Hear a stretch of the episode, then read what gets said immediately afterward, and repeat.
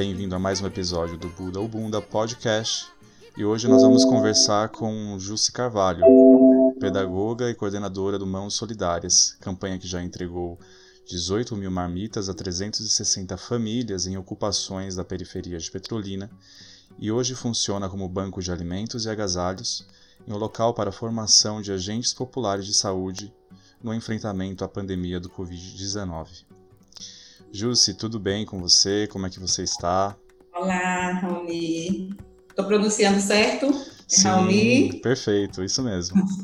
Estou bem, está tudo bem, apesar né, de tudo, apesar de, né, do isolamento social, mas a gente está aí sobrevivendo na medida do possível. Isso aí, sempre em frente, né, Jussi?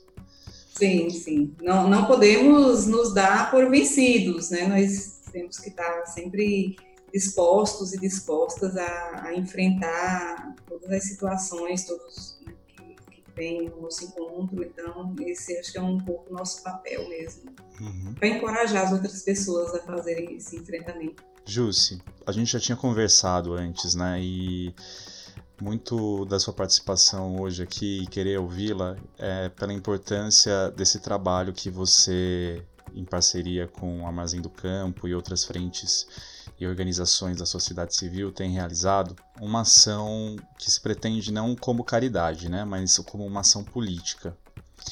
É, então, para a gente entender a, é, a, sua trajetória até o momento do Mãos Solidárias, né, que coincide aí justamente com a necessidade de acolher as pessoas em situação, em situação de vulnerabilidade social por conta né, da, da pandemia que esgarçou aí alguns problemas que nosso país sempre teve e Petrolina é um recorte do que está acontecendo no restante do país. Eu queria que você pudesse falar um pouquinho de você, da sua trajetória, né? Por quais territórios você passeou até chegar na culminância aí do Mãos Solidárias. Você podia falar um pouquinho de você pra gente?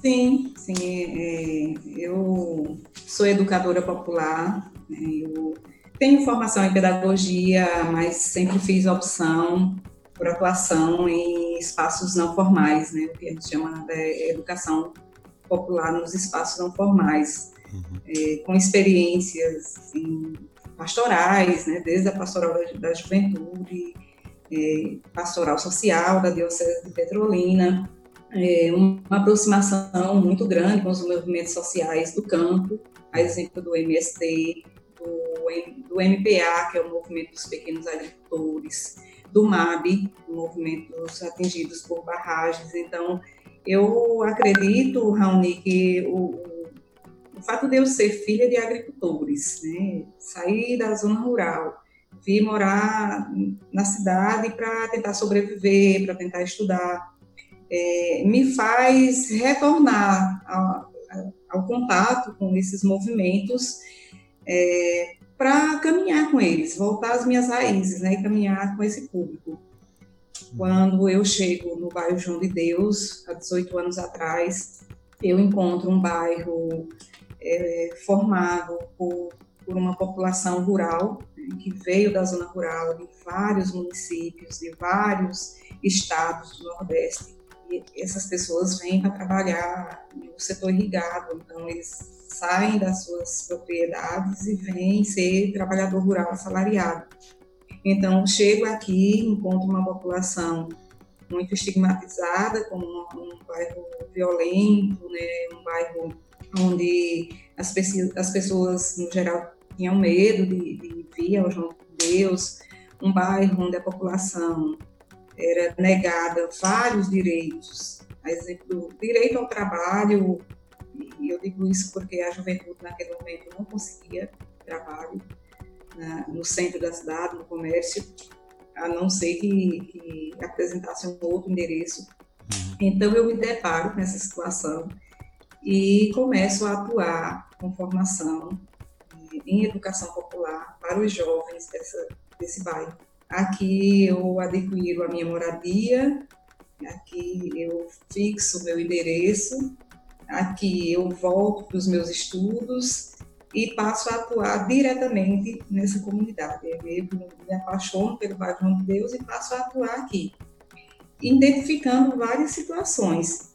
me somando, claro, às lideranças que já estavam aqui, né, desde a chegada, desde a formação do bairro. Então, muito por saber que eram pessoas com as mesmas origens que eu, né, quando chega à cidade, passa a ser negado o direito à, à moradia digna, o direito à alimentação saudável, o direito à saúde pública de qualidade, o direito à educação. Então, todos esses direitos negados é que a gente se soma para fazer luta por uhum. esses direitos. Então, eu, eu passo a viver isso cotidianamente. Ao longo desses 18 anos, eu vou vivendo isso todos os dias. Então, quando chega a pandemia do Covid-19, eu volto a olhar para essa população que, embora já tenha avançado bastante na conquista do direito, volta a perder esses direitos. Uhum.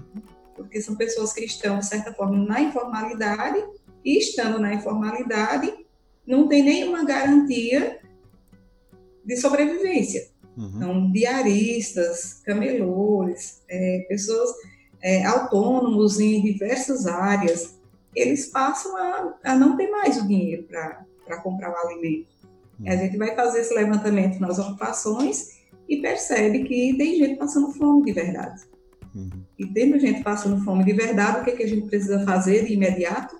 Atender essa demanda social, que é o direito a, a, a se alimentar, que é o direito a, a comer, né? que é o, senão não vive, né? senão é, é, como que enfrenta a pandemia se eu passo fome, então vou passar a ser o mais o grupo de risco mais vulnerável, né? Eu vou passar a ser a pessoa que tem o maior risco de, de ter queda de imunidade e automaticamente ser contaminada facilmente. Então, por isso, a gente identifica a necessidade imediata de atender essa camada social aqui na, na comunidade, sobretudo nas ocupações. E, claro, com o histórico que nós temos na comunidade, eu e outros companheiros e companheiras, a gente se junta uhum. e pensa o mãos solidárias para fornecer alimento, comida pronta para as famílias das ocupações. Você conseguiria dizer para a gente quem são exatamente os atores é, que estão à frente dessa iniciativa, dessa campanha Mãos Solidárias? Então, Rony, quando a gente identifica o João de Deus, as ocupações das mediações do bairro. É, com necessidade, é óbvio que as primeiras pessoas que vão se mobilizar são as que estão mais, as mais, o mais próximo possível né, dessas famílias. Uhum. No entanto, a capilaridade que nós temos de participação em outras organizações, em outros espaços sociais, sensibiliza outros companheiros e companheiras para se somarem a nós. E quem são essas pessoas? A nós se junta a rede de médicas e médicos populares, uhum. se, se junta a Igreja Anglicana do Brasil, né, que tem aqui a, a, o núcleo São Francisco, não, acho que é assim que eles se identificam, né, Comunidade São Francisco, se juntam amigos professores e professoras do Instituto Federal, da Univasf, e a gente dialoga com outros sujeitos que são os companheiros do MST. Então, esse povo todo se encontra. Se encontra no isolamento, né? A gente vai se encontrando pelo WhatsApp, a gente vai se encontrando pelas é, as salas de reuniões e, e, começamos a pensar, e agora? Que que, como é que a gente começa? Uhum. Para fazer comida tem que ter o alimento, tem que ter panela, tem que ter fogão. Como é que a gente adquire tudo isso? Então, todo mundo vai meio que colocando a mão no bolso nesse momento. Então, começa o professor Erlon Bezerra, do Instituto Federal, que também é da Igreja Anglicana, mobilizando a sua rede de contatos. Aristóteles, que é médico da rede pública e professor da Univasco, mobilizando a sua rede de contatos. Pedro Diniz, que é também médico do Hospital Universitário, vai mobilizando sua rede de contatos. E a gente vai formando um grupo, né? A gente cria um link e divulga esse link e as pessoas vão se inscrevendo, dizendo ali como podem ajudar.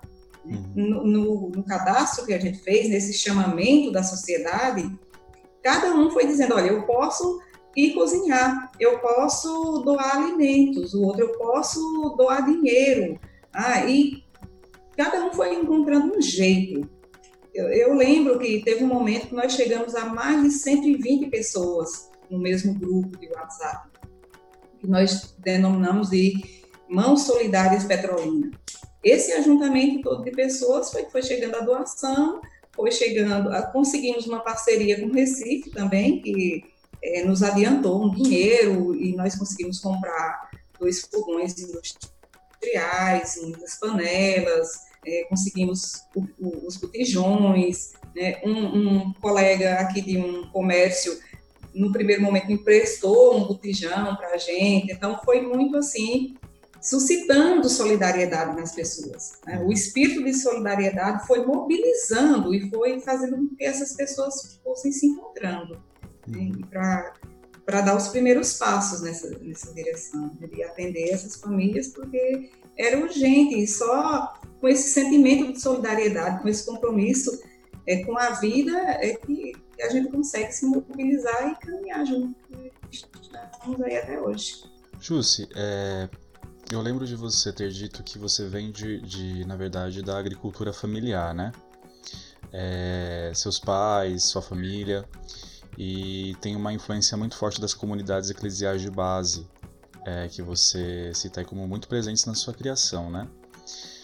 A gente sabe hoje que o a gente tem assim, parece que até o campo cristão ele está em disputa no Brasil hoje, né? Nós temos aí um cristianismo completamente enviesado que quer, na verdade, dominar e apagar o outro, enquanto é, outro campo, né, como a Igreja Anglicana e, e outras dioceses, tem feito um trabalho na ajuda das pessoas que foram negligenciadas por este governo, né?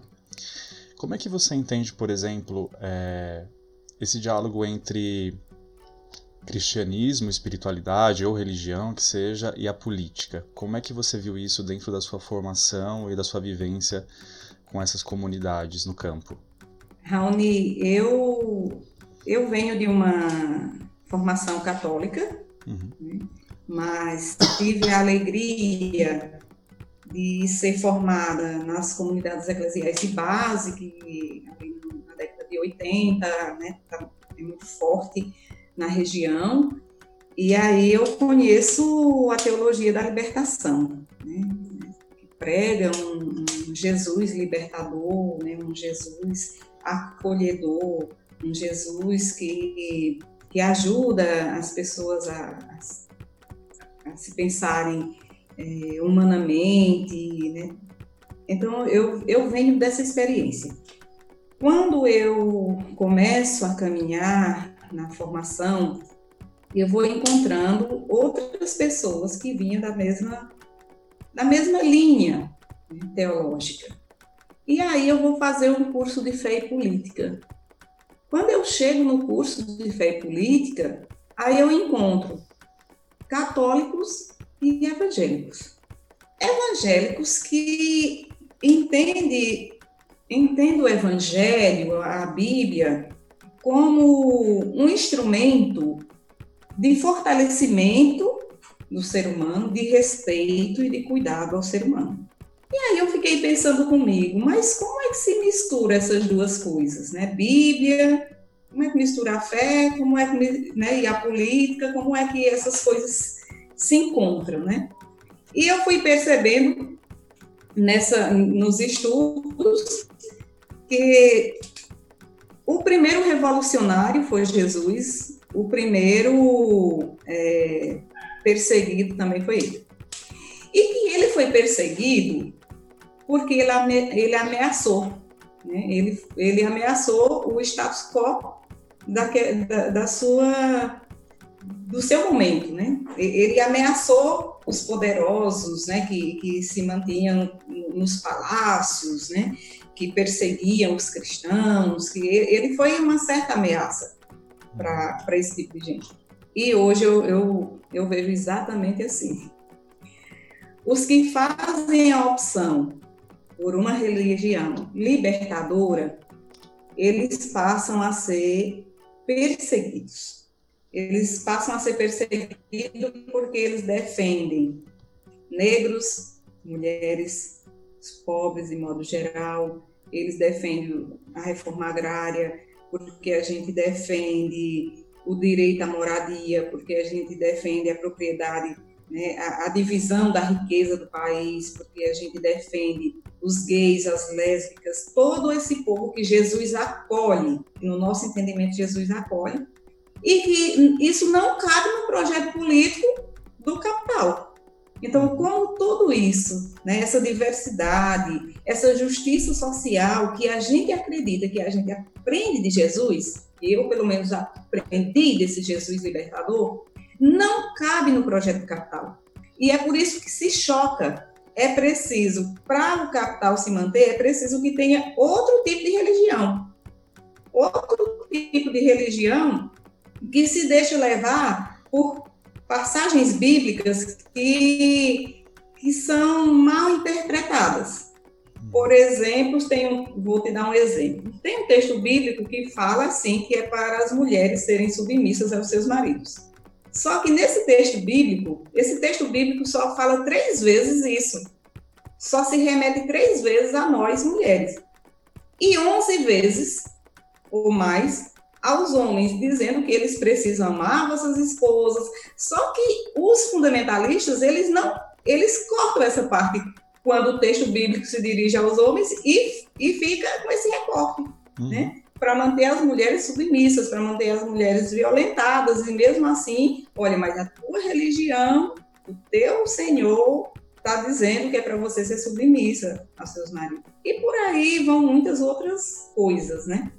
Tem muitos outros textos que vai explicando por que, que um determinado grupo da sociedade faz opção por essa religião fundamentalista, né, que, que passa a ser aliada né, do, do, do, poder econômico, passa a ser aliada, porque eles pregam um Jesus que vai. É, um Jesus soberano, né, um Jesus que vai te tirar da miséria, um Jesus que vai mais muito individualmente, né? Então muito num, num projeto muito individual, num projeto de um grupo político, de um, de um, grupo de família, né? Porque você é pobre porque você é castigado, você é pobre porque você, é, enfim, e, e, vão muitas explicações. Uhum. Então, para mim, religião e política elas eles precisam caminhar juntos, mas entendendo o, o verdadeiro projeto de, que, que, a Bíblia é, traz para a gente. Eu acho que é um livro fantástico. A gente precisa ler. Hoje eu não sou adepta muito da, de, de, uma, de uma religião específica. Eu, eu, me considero católica, mas hoje eu dialogo muito com o pessoal da, da anglicana. Mas acredito muito nesse projeto desse Cristo libertador, revolucionário, que foi perseguido, que acolhe a prostituta, que acolhe os empobrecidos, que acolhe os, os excluídos, que partilha o pão, né? Uhum. Que diz, olha, não, não junta riquezas, né? Vamos distribuir as riquezas. E, e é preciso que tenha um grupo político que pense, né? Como, como esse como esse Jesus pensa e, e fala para para a população. Eu acho que é um pouco por aí. Não sou uma biblista, como dizem, né? Assim, eu não, não sou uma estudiosa da Bíblia, porque, como eu te disse inicialmente, antes da nossa conversa, eu, eu, eu sou muito da experiência, eu sou muito da vivência. Eu acredito muito na teoria, mas eu acredito muito numa teoria muito enraizada na, na, na vida dos sujeitos. Então, eu, eu parto muito dessa minha experiência. Eu venho de uma comunidade onde a gente aprendeu a partilhar o pão. Eu venho de uma comunidade onde a gente aprendeu a partilhar a terra, onde a gente aprendeu a, a trabalhar junto, a produzir junto, né? E a quem tinha mais dividir com quem tinha menos. Então, eu venho muito dessa experiência e eu bebi de uma fonte que é que foi a teologia da libertação, uhum. que para mim tem tudo a ver com política. Perfeito. Jussi, você também é, fala pra gente que quando você vem a Petrolina você começa a participar da rede de educação cidadã, né? E o Pronera também, que é o Programa Nacional de Educação na Reforma Agrária. É, e aí a gente gostaria de saber com a sua visão de pedagoga, né? Como é que como é que esse trabalho empreendido junto a, essa, a esses programas fazem com que os sujeitos do campo é, eles se sintam emancipados ou se enxerguem como, na verdade, como sujeitos que precisam se emancipar? Como é, como é feita essa pedagogia? A partir de que, de que locais, de que lugares? Como isso pode ser, de alguma forma, transposto para o, o, universo, né, para o contexto urbano? Você vê similaridades, diálogos entre esses dois contextos? Então, o PRONERA, o próprio nome diz, né, que é o Programa de Educação para a Reforma Agrária, ele se dá mais no bojo do, da vivência do MST. Então, com o MST e a, a relação próxima que eu tenho com, com o MST, a gente aprendeu, eu pelo menos aprendi muito, né, que a educação ela precisa, pelo menos o Pronera, ela está muito fundamentada na proposta de Paulo Freire, uma educação que liberta, uma educação crítica, uma educação real, é, enraizada no contexto dos sujeitos, né, uma educação que ajuda os sujeitos a fazerem a leitura do, de mundo mas partindo do seu lugar, né, da sua vivência, da sua experiência. Eu acredito que o Pronera cumpre esse papel né, de, de formar sujeitos críticos, de formar sujeitos capazes de pensar o mundo e pensar um mundo mais justo, um, um, mundo mais igual. Mas eu não tenho vivências muito profundas né, no, no Pronera. Uhum. Eu vivi uma experiência de educação de jovens e adultos no urbano. Também muito fundamentada na experiência de Paulo Freire, né, quando ele faz aquela experiência lá em Angicos e alfabetiza jovens e adultos em 40 dias. Né? E conseguiu fazer isso porque a palavra já era conhecida, né?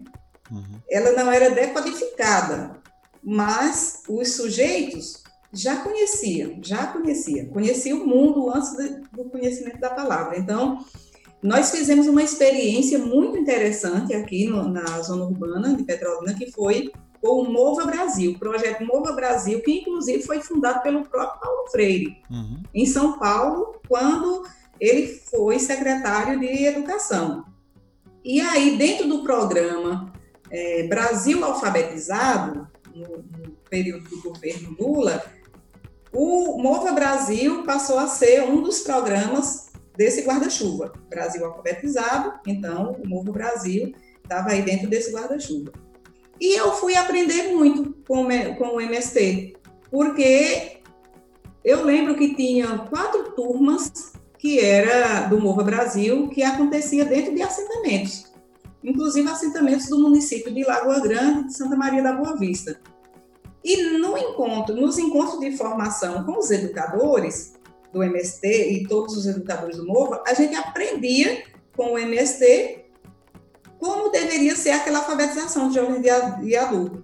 Como que a palavra precisava dar sentido, ter sentido para aqueles educandos. Mas como é que a gente transpõe isso para a vida urbana? Como é que a gente transpõe isso para os sujeitos que estão numa escola pública? Eu acho isso um grande desafio, porque nós sabemos que, o, que a educação, ela, de certa forma, cumpre um papel para dar sustentação ao Estado.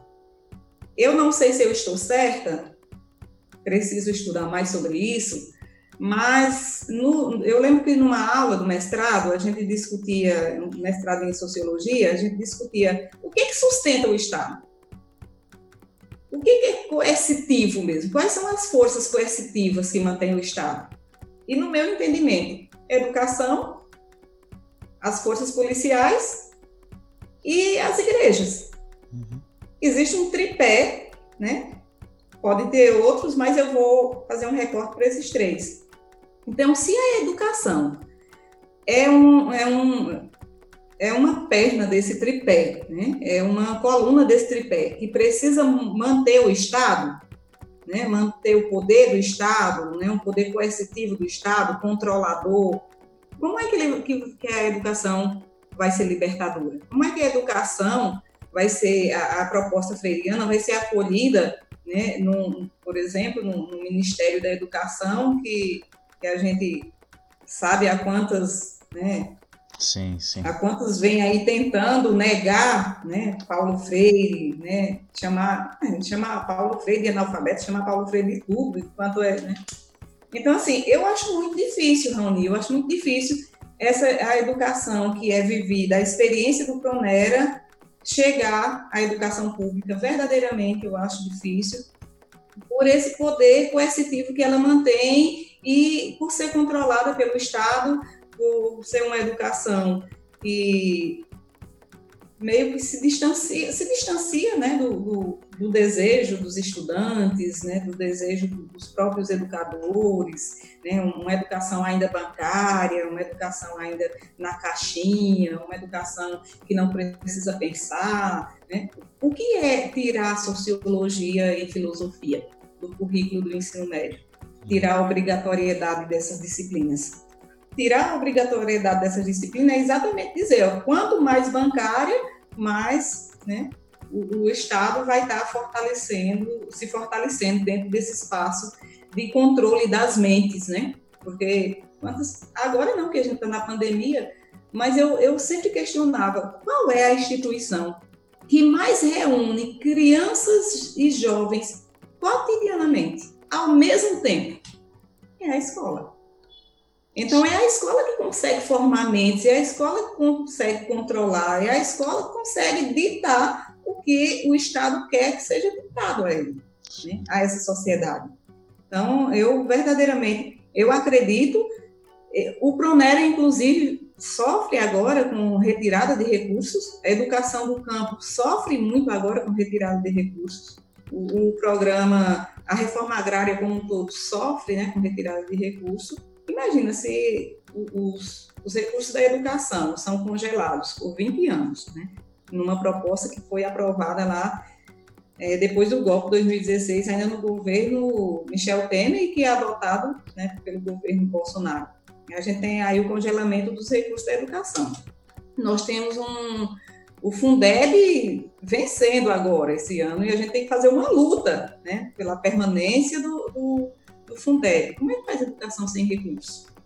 E aí o Pronera, eles vão atacar de cheio, logo no início é que eles vão atacar, porque imagine, formar pessoas pensantes, críticas ao Estado, críticas ao capital, críticas a esse modelo coercitivo, críticas a esse modelo bancário de educação, então é aí que eles vão cortar. Mas eu acredito que, assim, os companheiros do MST, que hoje, inclusive, encampam o, o Mão Solidária junto com a gente, eles podem inclusive trazer mais elementos. E eu já te dou uma dica para também conversar com o Reginaldo Martins, que é do MST, conversar com a Patrícia, que também é do MST. Uhum. Eu acho que vai ser bem interessante né, uma conversa tua com, com esses sujeitos que estão né, com o pé lá no chão da reforma agrária. Uhum.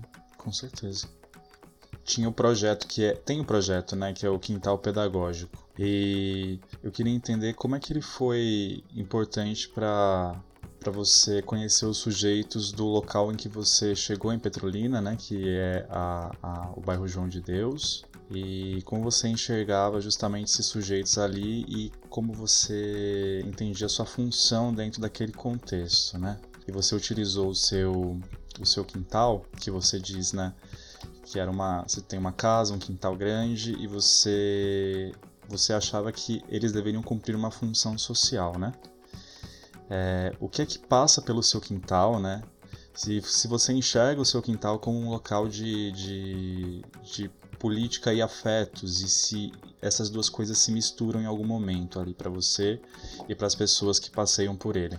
Olha, é, imagine, você já percebeu que eu dou uma volta enorme né, para responder as coisas e falar do quintal pedagógico, né, que é aqui o quintal da minha casa. Dez anos atrás eu estava coordenadora da Central Única das Favelas. Uhum. Foi a primeira vez que eu vi a minha, a minha casa ser ocupada por jovens. Jovens do cacheado, jovens de várias periferias aqui de Petrolina, porque quando a gente precisava viajar para algum lugar, o ponto do encontro era aqui, na minha casa. E aí eu lembro que um dia nós íamos para Casa Nova, ia ter uma apresentação de hip hop. E daí os meninos vieram, o carro quebrou. Aí veio todo mundo aqui para casa, né? Uhum. E quando chegou na minha casa, minha casa é apertada, o quintal era cheio de mato, de capim, tudo, não tinha onde botar os meninos. E aí eles ocuparam a cozinha, a sala, só não entraram no meu quarto. E foram fazer comida para eles, enfim. E eu fiquei, eu sentia muita vontade, né, com, com essa turma ocupando a minha casa, sabe, aquela coisa de de me aproximar mais deles, de me sentir, poxa, estou acolhendo a turma, de ir ganhando confiança deles. Passa a CUFA, né, a Central Única das Favelas, eu vou fazer outros trabalhos e deixo aqui o meu quintal largado. Quando foi em 2018, quando nós, quando o Brasil, né, quando acontece aquela grande derrota e Bolsonaro ganha as eleições, ah, sim. Menina, aquele foi um divisor de águas na minha vida. Eu disse para mim mesma, eu não vou dar o gosto dos bolsominhos me verem sofrer, chorar. Eu vou fazer, eu, eu vou viver, né? Eu vou fazer coisas boas, né? Nós precisamos dar a volta por cima. E daí eu olho para o meu quintal e disse, esse quintal agora vai se chamar um quintal pedagógico. E nesse quintal nós vamos reunir as mulheres, os jovens, as crianças, e começo a derrubar tudo, derrubar a cozinha, derrubar muro, construir outro muro e, e faço a construção. E a partir de, desse momento, eu começo a dizer para mim mesma, tá, a casa é minha, mas o quintal é do povo, é dos amigos, é da família, né? E o quintal pedagógico, de fato, passa a ter essa referência. Os amigos começam a vir para aqui, sentam, aqui a gente começa a fazer formação política, a gente começa a estudar, a gente começa a bater papo, a gente começa a festejar, os, os sobrinhos começam a se reunir aqui, a criançada começa a vir para aqui, e vira essa, essa coisa do encontro, esse lugar do encontro das pessoas, do acolhimento. Uhum. E você falou uma coisa muito interessante aí, que é.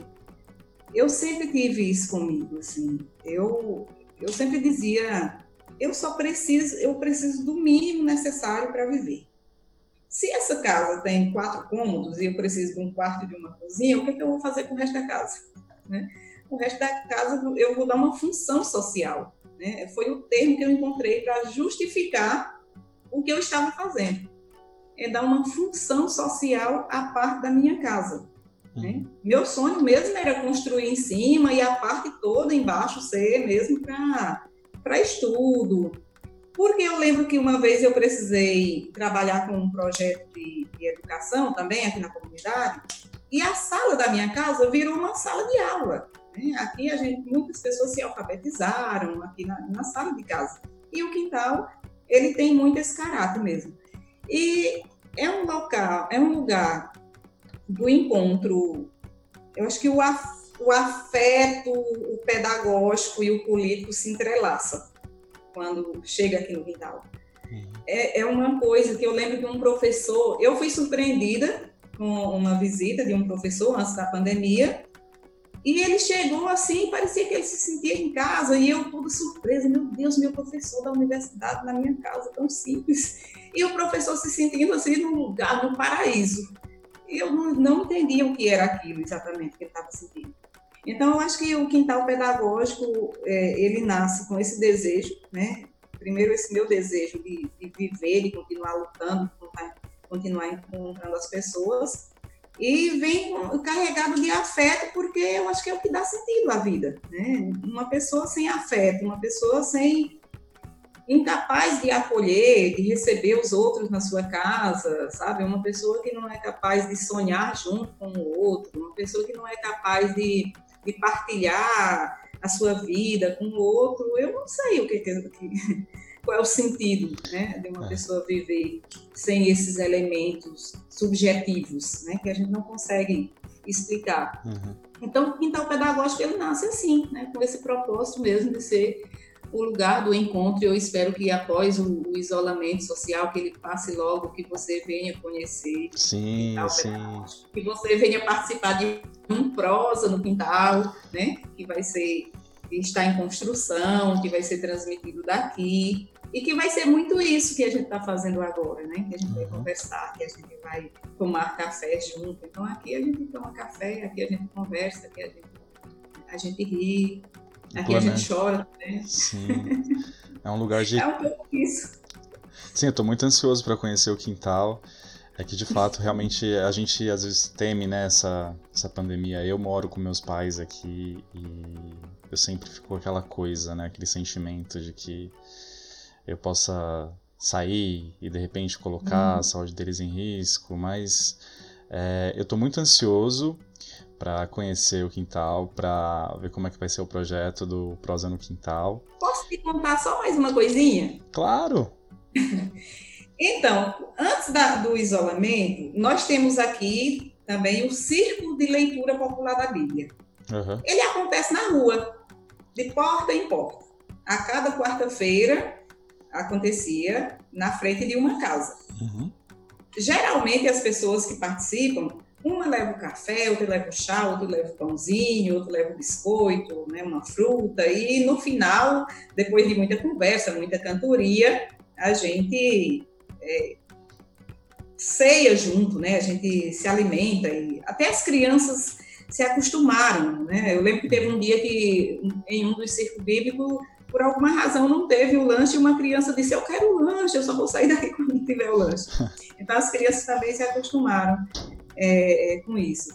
E aí o, o quintal pedagógico, eu lembro que a primeira, o primeiro encontro que foi realizado aqui foi no Circo Bíblico, porque foi uma noite que começou a chover, e aí agora, como é que a gente faz? E aí todo mundo tem o quintal da Jússi, né? Então veio todo mundo para o quintal. Então o circo bíblico, ele, ele, ele é também essa ferramenta de encontro, de, de sociabilidade, de leitura crítica da Bíblia, dessa leitura popular da Bíblia.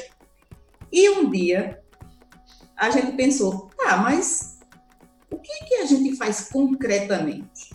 Qual o sinal né, que, a gente, que as pessoas vão perceber que nós estamos né, fazendo o circo bíblico. A nossa, a rua que eu moro é pouco arborizada. Daí a gente pensou, vamos arborizar a rua? Quem entende de arborização da rua? Porque também não é só cavar um buraco na calçada e botar uma planta, né? Sim, é. A gente foi atrás do professor José Alves, acho que é José Alves, da Univasso, que né, ele é apaixonado pelo meio ambiente, é uma pessoa assim encantadora. E ele foi e começou a fazer o trabalho com a gente. Nós ainda plantamos cinco árvores, plantamos três caraibeiras e dois ipês roxos. Inclusive, um dos ipês roxos está plantado na minha calçada. E o professor José Alves falou assim para a gente um dia: disse, um dia essa rua vai se chamar Rua da Árvore. Quando nós pensamos, marcamos um mutirão para plantar acho que 23 árvores, na semana seguinte veio o isolamento. E essas plantas todas estão aqui no meu quintal, esperando para serem plantadas. O isolamento acabar para ir para a calçada das pessoas pra, que vão acolher cada uma das plantas. Então, o quintal é acolhedor de plantas também. Júcio, tem uma coisa que eu achei muito interessante também dentro do, das informações que a gente conseguiu é, sobre entrevistas anteriores com você, né?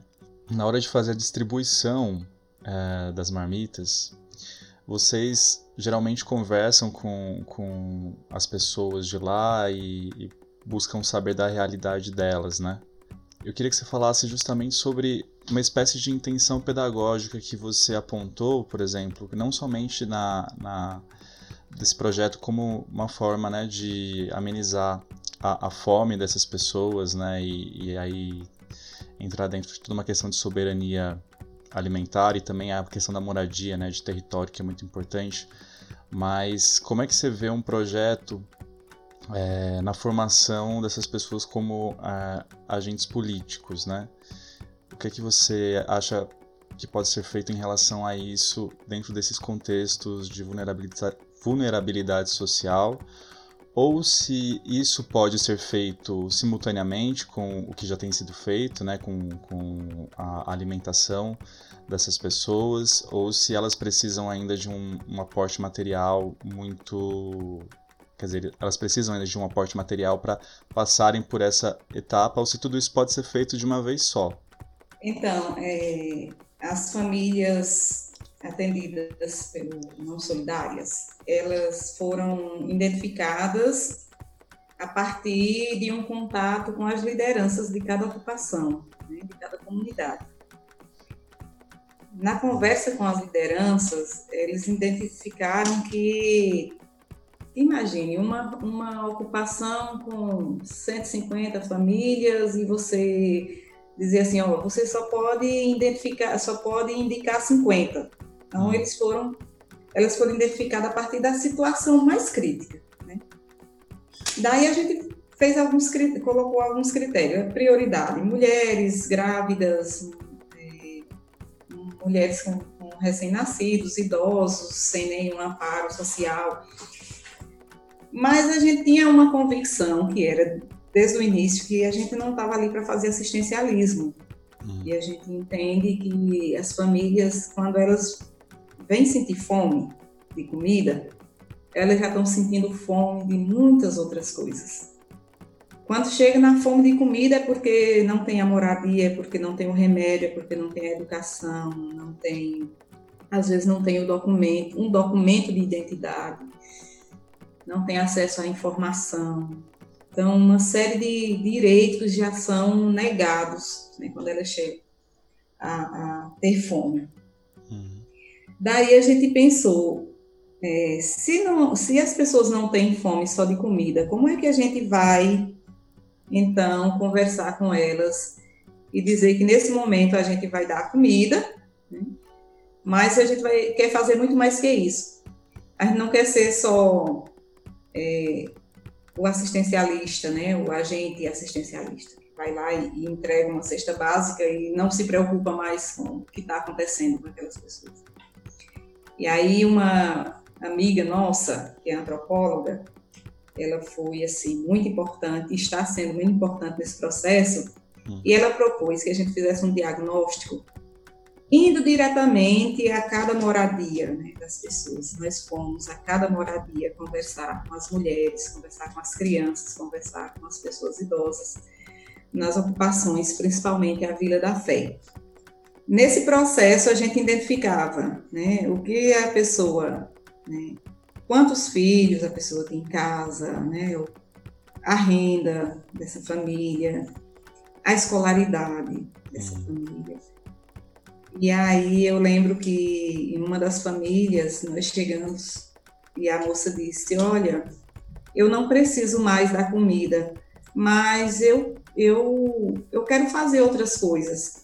Né? O, que o que é mais que, que, que pode fazer? Eu também posso ajudar. E daí foi quando nós falamos do, do curso de agentes comunitários populares de saúde. Né? E a moça se interessou. E lá, na Vila da Fé, a gente identificou muitas pessoas com interesse, Raoni, uhum. em, sabe, em querer saber mais, saber sobre saúde, saber sobre educação, saber os seus direitos sociais. Tem uma companheira lá da, da ocupação, hoje ela até já mudou, mas ela passou a se engajar de um jeito que ela vinha para a cozinha para ajudar a lavar as panelas, né? Então, assim, a gente entendeu que, que o nosso papel ali como, como agentes do Mão Solidárias não era levar uma, uma marmita. Uhum. E a marmita, as pessoas até poderiam ir, ir, buscar lá no prédio, né? A gente poderia dar comida e elas fazerem.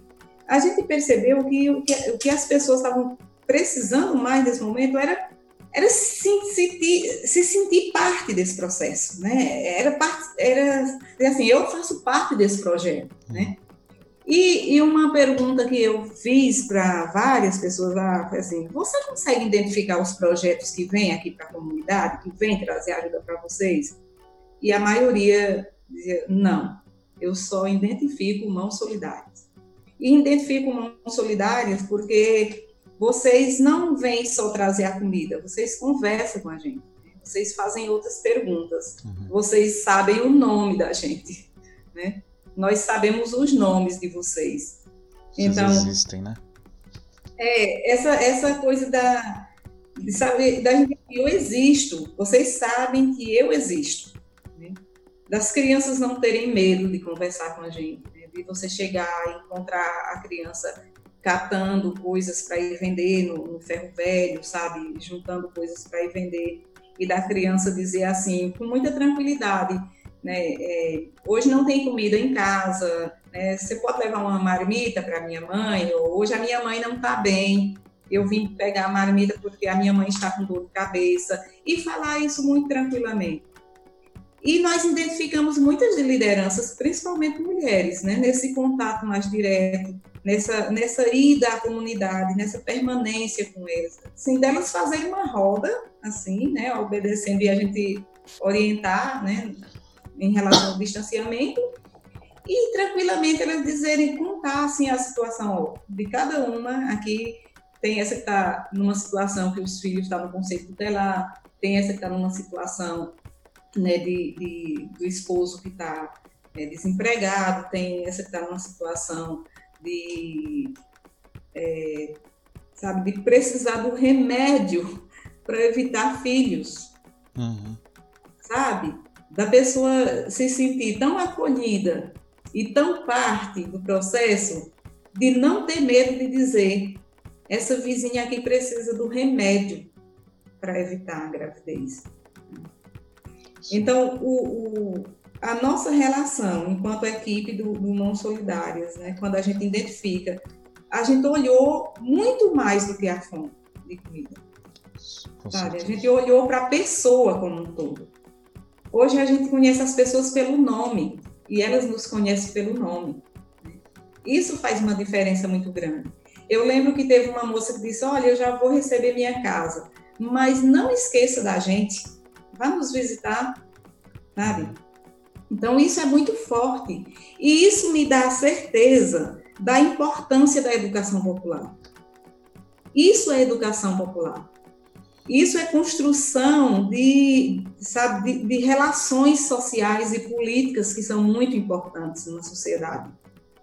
De fortalecimento do encontro das pessoas aqui, que por maior que seja a necessidade, não tem medo de, de, de se aproximar. Né? Eu lembro que a turma que vinha, cada equipe que vinha para a cozinha, eu dizia assim: é muito importante a tua presença aqui fazendo a comida, mas tira um tempo e vai lá na comunidade. Né? Uhum. Vai conversar com as pessoas, vai dizer para elas que é você que está fazendo essa comida. Uhum. Você vai ver a diferença do tratamento que você recebe em relação a quem chega lá, abre a mala de um carro né? entrega um monte de cesta básica e, depois, e não volta mais, e não sabe quem é, quem são aquelas pessoas, o que mais elas passam lá.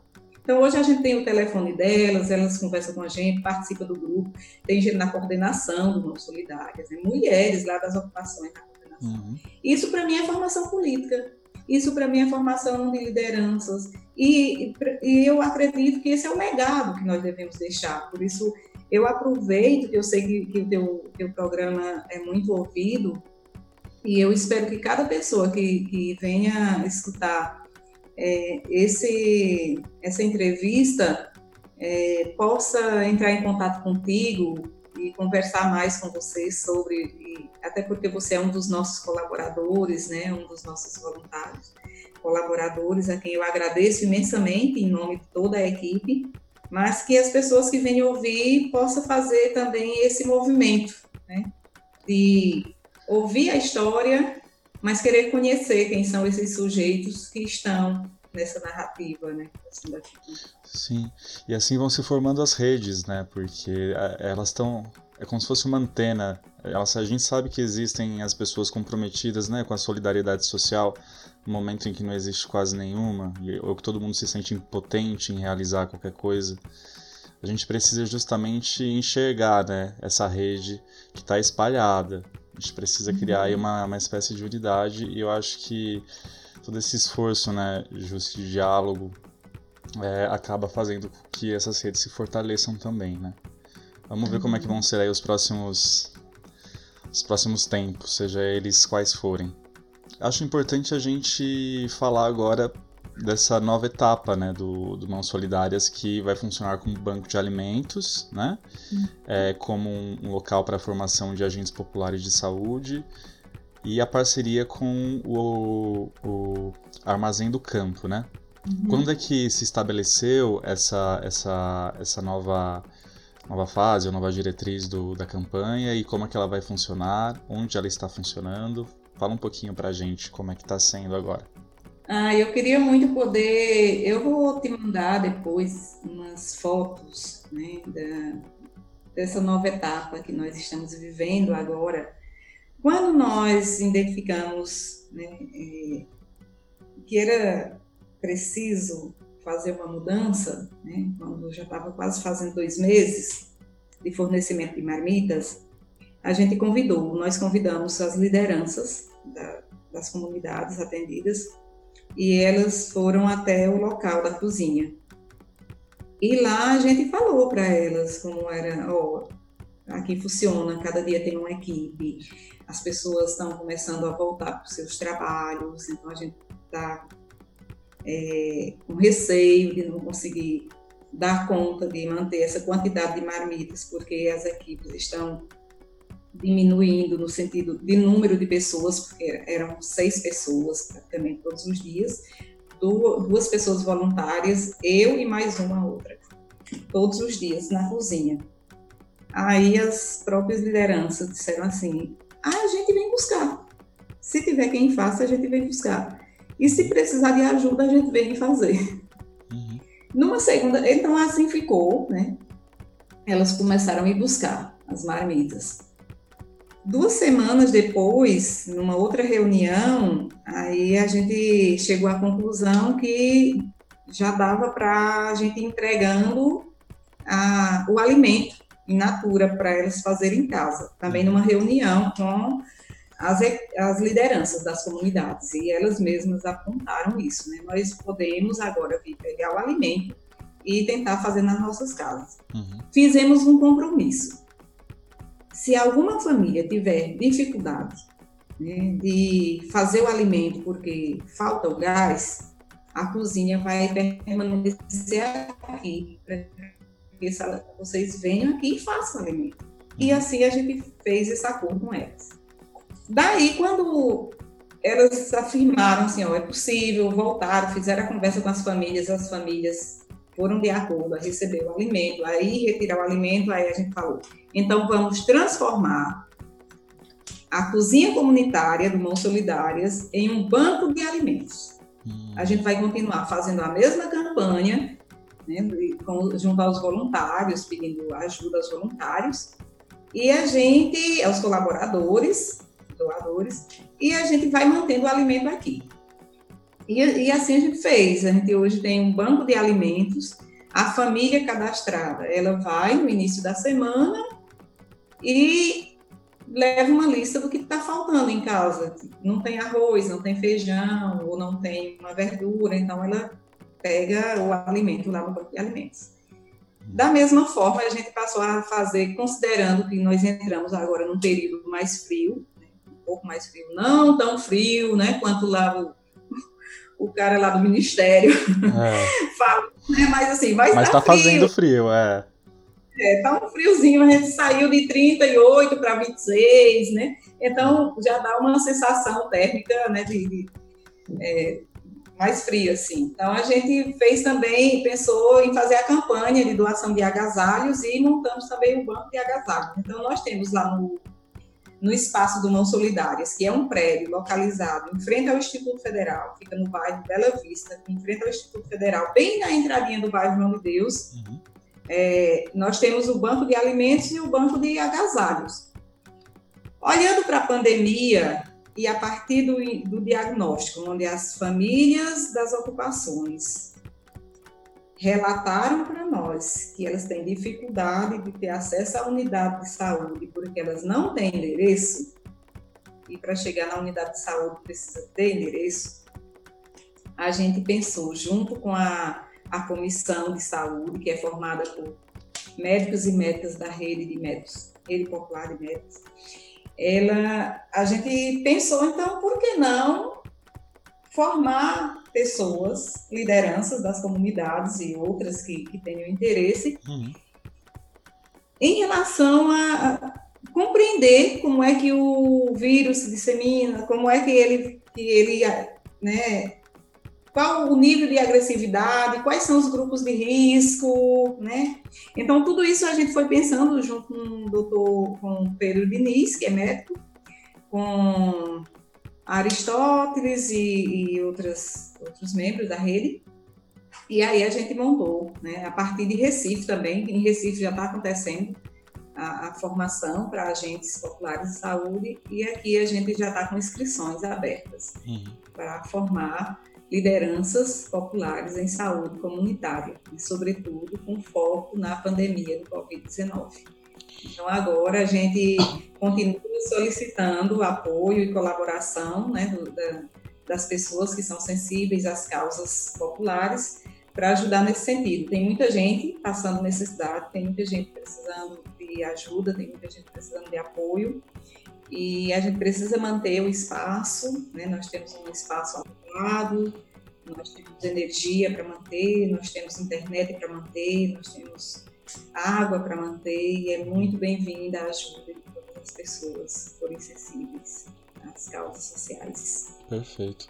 É, a gente vou deixar, vou divulgar depois os, os endereços aqui embaixo e, e sites que as pessoas podem entrar em contato, né, para participarem também da campanha. Ô Jussi, e me diga uma coisa, a gente sabe que você enxerga muito da, da, da sua ação como uma ação política, né? Sempre a política para você, até o momento, parece, antes de tudo, é, ação, e na verdade a gente pode falar de uma forma ideal de que, sim, a política é ação antes de tudo, né?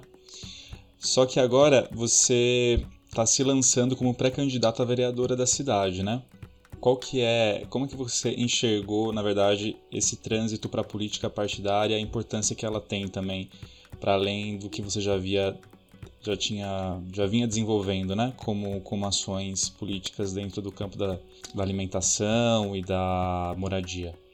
Então, Raoni, as pessoas andam tão desmotivadas e tão desanimadas com o tema política que é, fica até difícil a gente falar de uma de uma ação que eu acredito, né, de uma prática que eu particularmente acredito muito, de uma ferramenta né, que eu acho muito importante. Eu não, não consigo enxergar um funcionamento de uma sociedade sem a atuação de sujeitos políticos. Né? Como é que funcionaria uma sociedade sem atuação política, né? sem, sem as ferramentas é, dos partidos? Não, não sei, eu não, eu não conheço uma experiência assim, pelo menos. Eu, eu, e eu, particularmente, eu, eu não tinha no meu horizonte, né, sobretudo nesse momento de uma conjuntura muito difícil, e eu tenho comigo uma coisa que é quando eu participo de um grupo, eu me sinto muito responsável por aquele grupo. Eu me sinto, ou eu, eu, eu estou naquele grupo para ser parceira de verdade, né, para ser companheira de verdade, eu não, não faz muito sentido estar naquele grupo. Uhum. Então, esse grupo todo que hoje se mobiliza em torno, não só do Mãos Solidárias hoje, isso aí é né, uma ação que se deu em função da pandemia, uhum. mas que já realiza o grito dos excluídos, que já realiza é, os atos em defesa da educação, em defesa da saúde, em defesa da reforma agrária. Todos esses companheiros, desde o ano passado, começaram Jusce, Jusce, você cumpre um papel político muito importante dentro das organizações sociais, dos movimentos sociais. A gente precisa ocupar também outros espaços, né, que são também tidos como espaços de poder. Eu não gosto muito desse termo, poder, hum. porque eu acho que a, a democracia, ela, ela tem, né, esse poder tem que ser distribuído. Então, a gente fala em poder, parece que é ocupar um lugar onde você é que vai ter o poder. E eu fiquei me negando o tempo todo, eu não vou, eu não vou, eu não vou. Mas a gente que é militante dos movimentos sociais, a gente tem um, um, um lema que é assim: tarefa dada, tarefa cumprida, né? Uhum. E aí eu cheguei para o um grupo, né? E falei, gente, é isso mesmo? Qual, é, qual, qual vai ser o, o nosso papel? Porque quando eu falo numa pré-candidatura, eu não estou falando de uma pré-candidatura de Jússi, estou falando de uma pré-candidatura de um grupo que se mobiliza na sociedade, que tem uma vida social e política muito importante em Petrolina. E aí eu falo da consulta popular, eu falo dos movimentos de, de base de, de, das periferias, eu falo do, do Coletânea, que é formado por um grupo de, de, pessoas, de artistas populares que vivem no anonimato. Eu falo de professores que que conhece a nossa trajetória e é, que é muito próximo e que é muito sensível às causas populares e que está o tempo todo conosco. Então, é esse grupo que se mobiliza e eu preciso responder a esse grupo. E aí eu falo para eles, tá bom, vamos então para uma pré-candidatura. Mas nós vamos para uma pré-candidatura que nós vamos chamar, e tem que ser, uma pré-candidatura popular uma pré-candidatura enraizada nas lutas populares. Se a gente vai ganhar a eleição, eu não sei, né? mas nós precisamos, desde já, fazer um movimento político no sentido de recuperar as forças populares, recuperar o trabalho de base que, inclusive, os partidos de esquerda deixaram de fazer, né? o trabalho Sim. de base, a formação das lideranças populares, a formação política né, da, da, classe trabalhadora. E aí eu, eu meio que coloco a, a, turma contra a parede e falo: a gente vai com esse propósito? Vai ser esse o caráter da nossa pré-candidatura? Vai ser esse o caráter da nossa pré-campanha? E a turma se compromete com isso. Quando essa turma se compromete com isso, e aí, quando eu falo essa turma, é uma turma de mais de, de 30 pessoas, né, capilarizada em vários espaços populares e em várias categorias de trabalhadores trabalhadoras. Uhum. Esse compromisso deles me encoraja.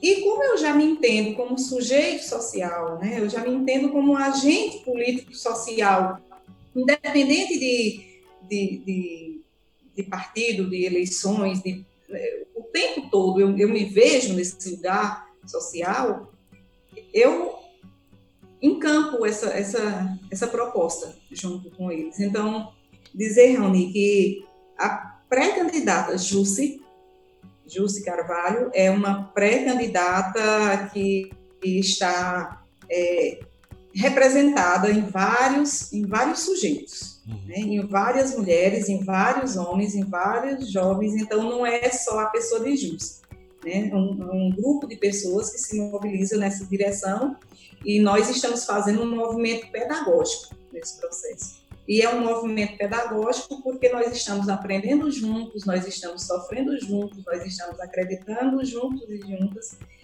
E, e para a gente isso, já está sendo um, um, movimento muito bonito, né? muito bonito e me dá uma alegria imensa e ao mesmo tempo um certo medo, porque né, hoje é, é, tão difícil você conseguir ganhar uma eleição sem, sem uma, uma estrutura né, financeira, né, sem uma estrutura, sem estar por trás de um, né, de um outro de um projeto né, de, um, de, um, partido. De um, né. Hoje uhum. nós, nós temos né, partido que a gente acredita, né, que, que tem todas as suas lacunas, mas a gente acredita, mas a gente vem muito desse movimento de base, desse, movimento social, e a gente, eu acho que é muito legítimo, sabe? Eu Sim, com certeza. Tem, tem muita legitimidade nas lideranças populares, na, na nos, nos, militantes, se desafiarem a, a ocupar a política institucional, sim, com certeza. Eu acho que é muito legítimo. E, e é tão legítimo que, que, estamos aqui fazendo, fazendo juntos, porque nós acreditamos nessa legitimidade. Sim. Então é por isso que nós estamos nos desafiando. E eu fico muito feliz né, de, de assim, você fazer essa pergunta, porque tem muita gente que tem medo de fazer esse tipo de pergunta, né? De dizer, poxa, é. vai achar que ah, já está dando espaço para a pessoa, né? Já está. É. Não, eu acho que isso tem que ser perguntado em todos os lugares. Sim, não, é, é, eu acho que tem uma, uma questão que ronda o nosso país de que a política é algo sujo, né? Que é na verdade um, um uma lavagem cerebral que dentro de, dentro de muitas outras, né, que a gente tem vivido por aqui. Mas, poxa, a política é, é, é, ela é importante, ela determina a vida de todo mundo, né? Então a gente precisa parar de romantizar de que é, o envolvimento com política é um negócio é, menos digno ou, tipo, de interesses. Não, não tem... É, é porque quem está lá sempre dominou, né? Sempre usou todo esse aparato para dominar, né? Só que no, a partir do momento que a gente tem é, uma. Assim eu vejo, né? Que a gente tem justamente um, uma democracia, mesmo que isso possa ser extremamente questionável, temos que ir para disputa, né? Você tem que ir para disputa porque você também é uma representante. Você já isso já está acontecendo, né? Aconteceu com você. Você não está se colocando do nada aí nesse local, né? Então é, é muito importante, muito simbólico a sua presença nesse espaço, Jussi.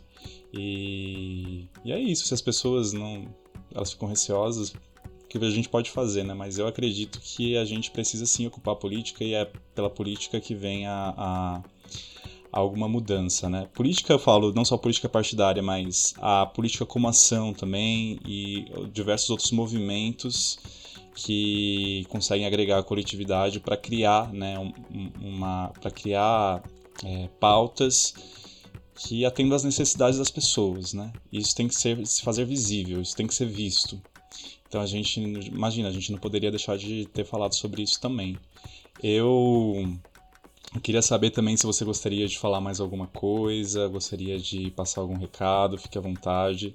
Então, é, eu, eu quero, assim, de primeira mão, te agradecer imensamente por oportunizar esse bate-papo, né? Eu, eu sou, sou meio é, cismada assim com entrevista, né? Então quando falo entrevista eu fico, ai gente, será que vem aquelas perguntas assim já tudo fechadinha para a gente dar resposta fechadinha? Mas eu achei muito bacana é, o formato de conversa, de bate-papo, né? Por ter deixado à vontade, como eu disse inicialmente eu, eu sou essa pessoa né, que, que venho de uma classe popular, que venho da agricultura familiar, então a, o meu linguajar é muito característico né, de quem vem das classes populares. Eu, eu procuro sempre falar de uma forma que, que, sobretudo, as pessoas mais simples me entendam. Então, eu, eu tenho esse cuidado né, de me fazer entender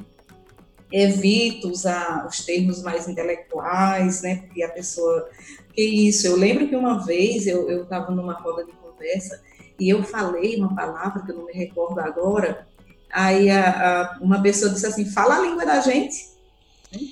E aquilo foi uma correção, assim, sabe, muito sutil, assim, fala a língua da gente, fala, aí ela mesmo falou, né, ela entendeu, mas ela, acho que a pessoa, de repente alguém aqui não entendeu, aí, fala a língua da uhum. gente, Sim. Então, é, eu, eu, eu tomo, às vezes, é, esse cuidado, né? E aqui a, a, conversa contigo me proporcionou isso, né? De falar a partir de mim mesma, da minha experiência, da experiência que as pessoas é, têm junto comigo nos movimentos sociais populares, na periferia do campo.